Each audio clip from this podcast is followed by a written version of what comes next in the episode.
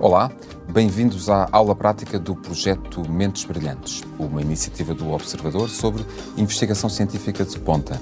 Nestas aulas práticas, conversamos com cientistas com currículos diferentes e experiências diferentes, mas que trabalham ou trabalharam em torno de projetos comuns ou áreas comuns. E a área comum que une as duas investigadoras de hoje são, ou é, catéteres, uh, os dispositivos médicos que se colocam no corpo de um doente para recolha de líquidos ou uh, introdução uh, de medicação e que são, muito frequentemente, um foco de, de infecções. Eu sou o Paulo Farinha e tenho comigo as duas convidadas de hoje, Fabiola Costa, Senior Clinical Research Manager da Sword Health, é licenciada em Ciências Farmacêuticas e uh, com um doutoramento em Engenharia Biomédica. E Inês Gonçalves, licenciada em Microbiologia, com doutoramento em Engenharia Biomédica, investigadora do I3S, o Instituto de Investigação e Inovação em Saúde da Universidade do Porto, onde coordena o grupo Advanced Graphene Biomaterials. Bem-vindas, muito obrigado. Inês, começo por si aquela designação que eu dei de um catéter e que retirei de uma fonte uh, muito credível, como é a Wikipédia, uh, fica já dito, uh, está correto. Portanto, é um tubo que se insere num canal ou vaso sanguíneo. É essa a designação mais correta? Sim. Uh, no caso dos catéteres que nós usamos, uh, são catéteres de hemodiálise e por isso servem mesmo para saída e entrada novamente do sangue, não é? Numa forma de purificar o sangue quando os nossos rins deixam de funcionar. Quando deixam, quando deixam de funcionar. Ora, e nesses catéteres em particular, utilizados para, para hemodiálise, já falaremos sobre isso, um, a Inês e a sua equipa desenvolveu uma tampa de catéter antimicrobiano reutilizável, uh, que antes se chamava Smart Cap, agora uh, tem uma outra designação, é uh, GoCap. O que é exatamente esta GoCap? Então, a GoCap aparece, é, é uma tampa que é inserida no, no, no paciente que está a fazer hemodiálise, ou seja, quando há falência renal, os pacientes ou têm uma trans, um, um transplante de rim, ou fazem hemodiálise ou diálise peritoneal para o resto da vida. Isto significa que têm que ir cerca de três vezes por semana a uma clínica de diálise para fazer a purificação do sangue. Então, a GoCap eh, é uma, uma, uma, uma tampa, um dispositivo de desinfecção que é inserida no catéter quando acaba a sessão de diálise para eh, tentar matar todas as bactérias que durante a manipulação do catéter, durante antes ou depois da sessão, conseguiram entrar para dentro do catéter. Então, ao inserir a GoCap, conseguimos matar as bactérias que, que estão dentro do catéter e evitar que elas se multipliquem, que proliferem e que depois ou entrem para a corrente sanguínea ou que se cresçam no mesmo local, causando um biofilme.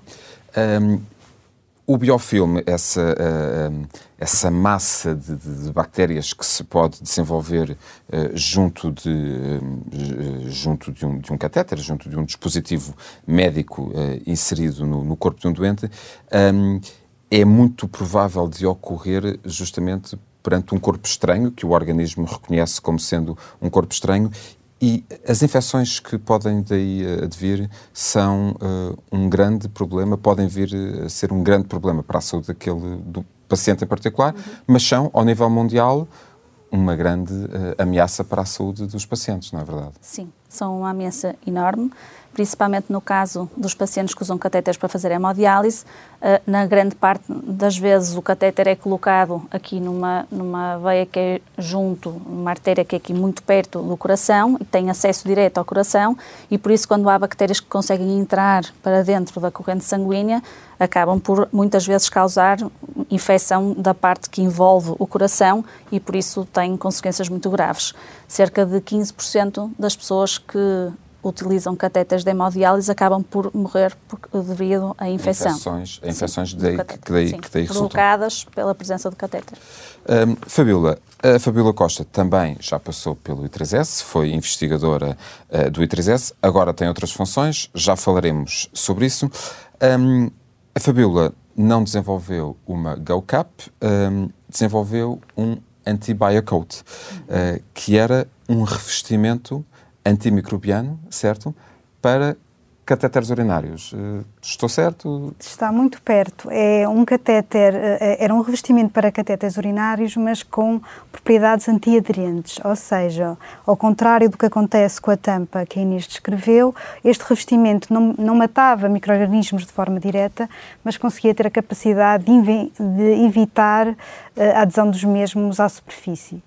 Uh, o que evita então a, a, criação do chamado biofilme, que é esta massa de micro-organismos que ao colar e ao criar uma massa gelatinosa que os envolve e que os protege, uh, acaba por criar junto do dispositivo médico uh, um foco de infecção que depois se pode espalhar pelo resto do organismo. E, e o antibiocoat era, ou é um, um, revestimento, e já falaremos sobre em que fase está esse projeto, é um revestimento que cobria toda a superfície desse, do, do, do catéter que cobria toda a superfície do catéter. Eh, eh, porque nós sabemos que uh, os dispositivos médicos, principalmente estes que são de inserção no organismo, pela manipulação que é inevitável, mesmo tendo todos os cuidados de boas práticas que os profissionais de saúde têm e que estão a ser constantemente treinados para ter, é quase impossível de evitar o contacto eh, e a contaminação microbiana, até porque nós próprios no nosso organismo convivemos, eh, na maior parte das vezes, de forma saudável com bactérias,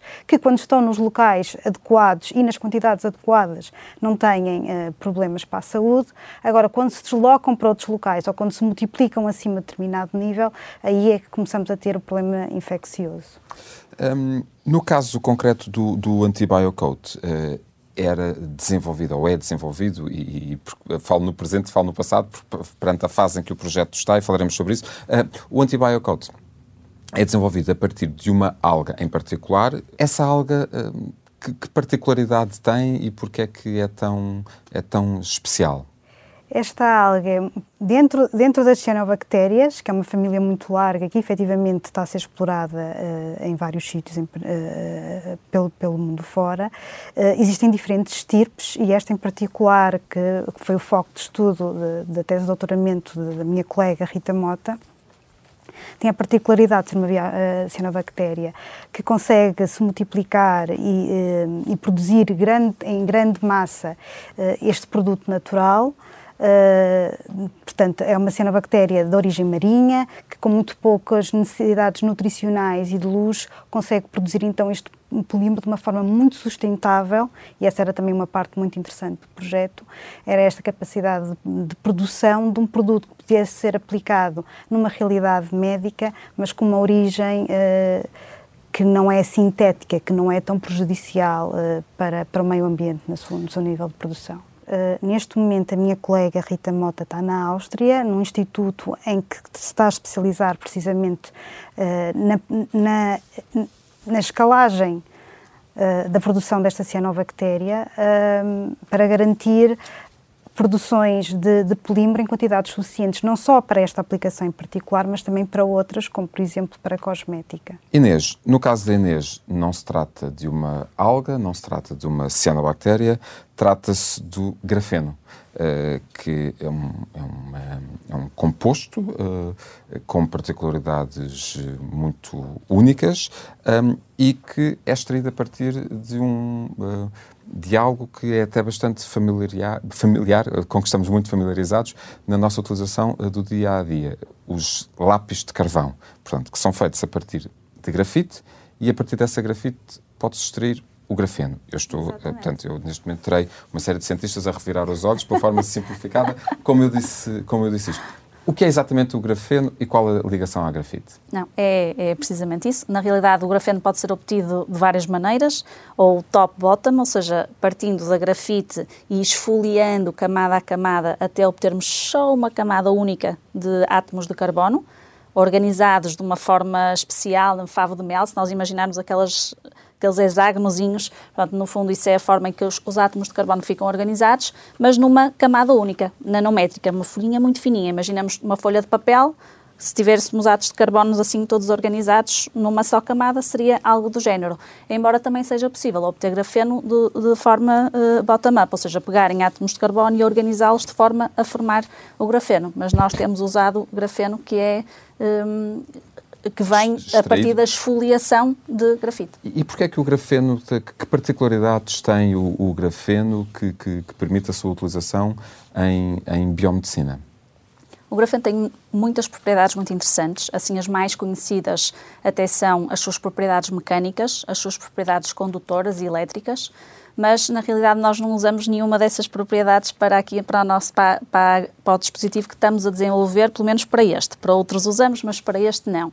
Neste caso específico, nós usamos o grafeno porque ele tem propriedades antimicrobianas e porque tem uh, uma capacidade de, absor de, de, absorver a luz, neste caso luz na, na área do infravermelho, e que ao absorver essa luz, consegue potenciar ainda mais as suas propriedades antimicrobianas e por isso nós temos aproveitado essa característica do grafeno para desenvolver biomateriais e dispositivos médicos antimicrobianos. É, esta utilização do grafeno é eh, em, em, em dispositivos médicos, portanto, na saúde, é recente, foi só em 2004 que. Em que 2004 foi... o grafeno foi isolado pela primeira vez. Ou seja, foi, não sei se sabem, mas quem isolou o grafeno uh, até ganhou o Prémio Russa, Nobel, sim, exatamente. exatamente, foi o André Gami e o Novoslavov, os dois em conjunto, que pegaram numa fita cola e que, ao uh, pegar uma fita cola num bocadinho de grafite e esfoliar o grafeno, conseguiram isolá-lo e ganharam o Prémio Nobel por isso. Mas por isso foi isolado pela primeira vez só nessa altura e a partir daí tem, já se conhecia o grafeno antes, não é? Só não a, a, o isolamento, mas a partir daí tem sido um boom de, de aplicações, muito na área eletrónica, semicondutores e assim, e na área uh, de, de, Também da saúde? Da saúde, começou mais recentemente. Um, Fabiola, um, o, o, o uh, é um projeto que, uh, que, teve, que nasce de, uh, de duas áreas distintas, a área que, que, a Fabiola coordenava e a área que, que a sua colega Rita Mota coordenava no, no I3S. Um, qual, em que fase está exatamente esse, esse projeto? Então, Antiviocode foi desenvolvida até a parte de protótipo, em que nós fizemos realmente uh, o revestimento aplicado em catéteres de Foley uh, de adulto. O catéter de Foley são os catéteres os catéter, comuns, os comuns uh, utilizado nas... frequentemente chamados de algália. algálias. Uh, foi testada em termos das suas resistências mecânicas uh, e, e, de conservação. Foi testado também em, em modelo animal, uh, mas nessa altura foram uns ensaios preliminares e com poucos animais e, portanto, pouco conclusivos. Uh, nessa altura, nós como tínhamos uh, financiamento e, e, e, apoio através da Fundação La Caixa, uh, que foi um, era um projeto que estava a ser apoiado pelo Caixa Impulso, nós também conseguimos perceber que o projeto, para avançar, teria, teria, que avançar em várias frentes diferentes, uma delas relacionada com a parte regulatória, regulamentar, do dispositivo médico, que tinha uh, um, um, pedido uh, mais peculiar no nosso, na nossa situação em particular, porque exigia uma caracterização muito completa do nosso, do nosso polímero, por se tratar de um produto de origem natural e, portanto, que teria que ter todas as suas características bem, bem caracterizadas e, e bem salvaguardadas para que mais tarde pudesse ser considerado um produto de aplicação médica de forma segura. E foi mais ou menos esse o passo que, que, nos fez perceber que o projeto, para poder avançar mais em frente, teria que ter uma aposta mais, mais forte e mais focada no desenvolvimento, desenvolvimento e na caracterização do polímero propriamente dito, do que no continuar. extraído a partir da, da cianobactéria. cianobactéria uh, do que continuar então o desenvolvimento, que seria um desenvolvimento quase mais industrial da aplicação do mesmo em catéteres. Uh, e é isso que está a acontecer. Portanto, a parte de, do antibiocoat enquanto antibiocoat está parada, mas a parte de desenvolvimento e caracterização do polímero uh, continua. Uh, e continuará uh, uh, e está entregue em boas mãos com a minha colega Rita com, Mota. Com a, com, a Rita, com a Rita Mota, que está, entretanto, a desenvolver a, a, investigação num, laboratório, num laboratório austríaco. Inês, falou-me da questão da particularidade do grafeno ser ativado ou reagir à luz e é por essa razão que, e corrija-me se eu, se eu disser algum erro, que as propriedades antimicrobianas uh, do grafeno são ativadas ou são estimuladas uh, por radiação infravermelha. é verdade? Como é que isto na prática uh, funciona e o que, é que, o que é que isto significa? O que é que isto implica para, numa, se, se tudo correr bem com, o, com, com, com a GoCap, o que é que isto implica de, de, de manuseamento de, daquele, daquele dispositivo? Então, a GoCap é verdade. Então, o grafeno já tem propriedades antimicrobianas sozinho, antimicrobianas sozinho. Nós já estávamos a explorar isto. Aliás, a nossa ideia inicial era fazer o revestimento interno do catéter com grafeno. Mas eh, quando percebemos que, ao irradiar com luz infravermelha, conseguimos potenciar essa ação antimicrobiana e matar todas as bactérias que estavam num líquido à volta do grafeno. Uma esterilização imediata? É, não, não, não, se chama bem esterilização, mais uma desinfecção, porque desinfecção. a esterilização implica matar outro tipo de micro-organismos um bocadinho mais complexos, como priões e tudo, mas seria uma, uma desinfecção, ou seja, matar essas bactérias que, como a Fabíola muito bem explicou, devido à manipulação acabam por entrar para o catéter. E, e, a nossa ideia foi então aproveitar essa ação num líquido e como os catéteres de hemodiálise, quando acaba a sessão, é injetada uma solução para dentro do catéter chamada Lock Solution, que fica dentro do catéter durante esses dois ou três dias que o paciente vai para casa. E, e então nós quisemos aproveitar para ter essa ação dentro de, desse líquido e ajudar a fazer a desinfecção. No nosso caso, o que nós estamos a fazer é estamos a incorporar essa fonte de luz na própria tampa. Por isso será uma tampa pequenina que vai ter um filamento revestido com grafeno que é inserido na parte do catéter e atrás o resto da tampa tem um pequeno LED ou um pequeno laser com que vai irradiar. então irradiar e uma pequena bateria para alimentar esse, esse LED, mas, ou LED, mas a ideia é que tudo isto esteja contido dentro da própria GoCap, não precisamos de uma fonte de luz externa para fazer a irradiação. E, e com outra particularidade, que se cruza também com, uma outra, com outro ponto de que a Fabiola falava, que é o fator de sustentabilidade, porque esta tampa é reutilizável. Exatamente. Sim, ou seja, neste momento as tampas que são utilizadas são tampas que são apenas uma barreira, ou seja, uma tampa simples que é colocada só para o catéter não ficar aberto eh, e que é trocada cada vez que o paciente vai à clínica. E que não se pode reutilizar. Não se pode reutilizar. Neste caso, como a, própria, a nossa própria tampa é um dispositivo que vai fazer a desinfecção do catéter, também se fa faz a, a, a desinfecção da própria tampa e, e, por isso pode ser reutilizável. Por isso, os testes que nós estamos neste momento a fazer é precisamente nós eh, esperamos que ela possa ser, continue com a ação antimicrobiana que possa ser utilizada durante seis meses e estamos precisamente a fazer os testes nos protótipos para garantir essa reutilização ao longo do tempo. Há, há estimativa do número de pessoas que, a nível mundial, uh, têm que recorrer, fazem hemodiálise e por isso têm que recorrer a, a, a este tipo de dispositivos? Sim. Há cerca de 3,2 milhões de pessoas no mundo que têm que fazer hemodiálise. Cerca de 80% começam a fazer hemodiálise com catéter. Algumas conseguem, entretanto, passar para a utilização da fístula, que é tipo uma ligação de uma artéria e de uma veia que, que, que é feita para poder uh, ser ou seja, para ser picada a agulha e para ligar a, ao sistema todo de hemodiálise, mas uh, ou seja, existem neste momento cerca de 2,6 milhões de, pessoas no mundo, pacientes. utilizadores. Sim, que, que em algum momento irão utilizar os catéteres, algumas delas têm que usar para o resto da vida, outras conseguirão passar para outras soluções, mas que em algum momento irão, poderão beneficiar da utilização da GoCap.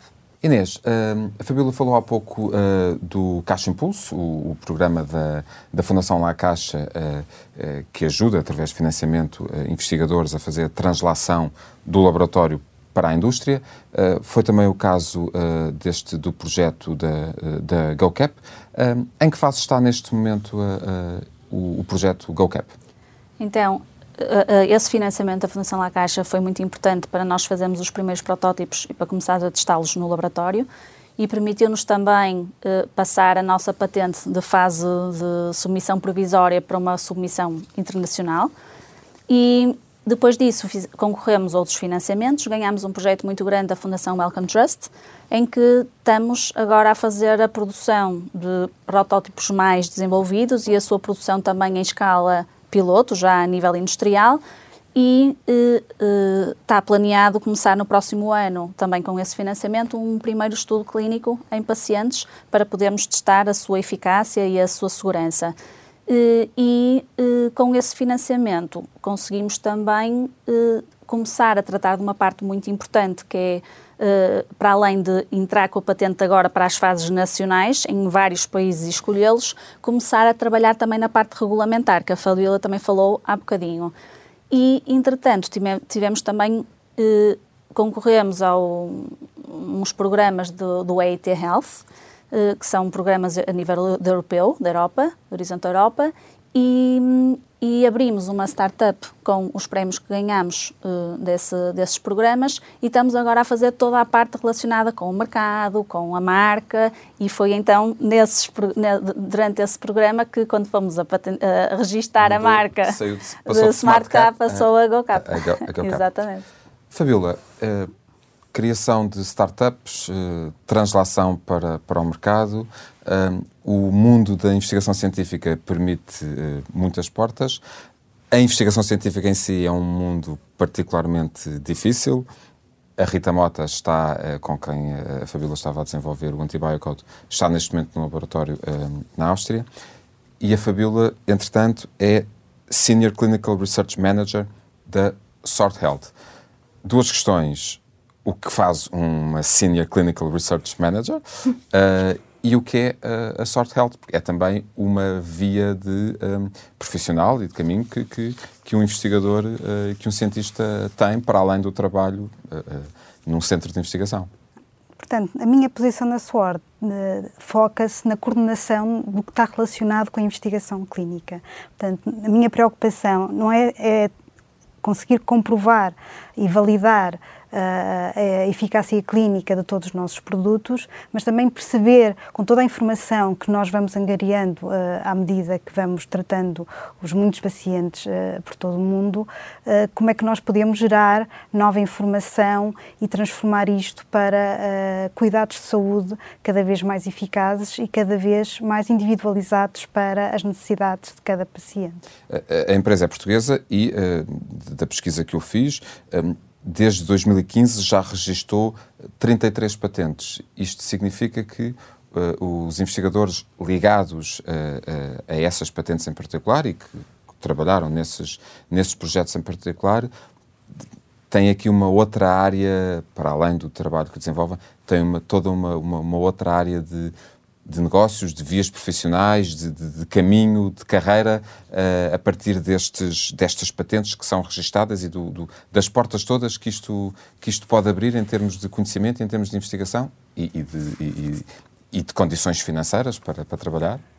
Isto só revela muito o que é o ADN desta, desta empresa em particular. Portanto, a Sword Health nasceu precisamente uh, da tese de doutoramento do seu CEO, que sempre teve uma visão de, do poder da tecnologia para conseguir ajudar as pessoas e para conseguir ajudar, neste caso em particular, eh, a saúde e a saúde associada à dor. E esta aposta eh, fez com que toda a equipa que ele foi angariando e juntando continuasse a trabalhar, a fazer investigação e a criar inovação, e a própria empresa que acaba por ir impulsionando e submetendo e recriando cada vez um maior número de tecnologias que patenteia e que vai protegendo para criar então este ónus de, de algo que possa uh, ser uma empresa geracional. Fabíola Costa, Inês Gonçalves, eu quero agradecer a vossa disponibilidade para, uh, para nos darem conta do trabalho que têm vindo uh, a desenvolver. a Fabíola Costa agora com, com outras funções e partilharem um pouco da vossa experiência. Eh, esta foi mais uma edição da aula prática do projeto Mentes Brilhantes sobre investigação científica de ponta, hoje sobre catéteres. Até uma próxima oportunidade.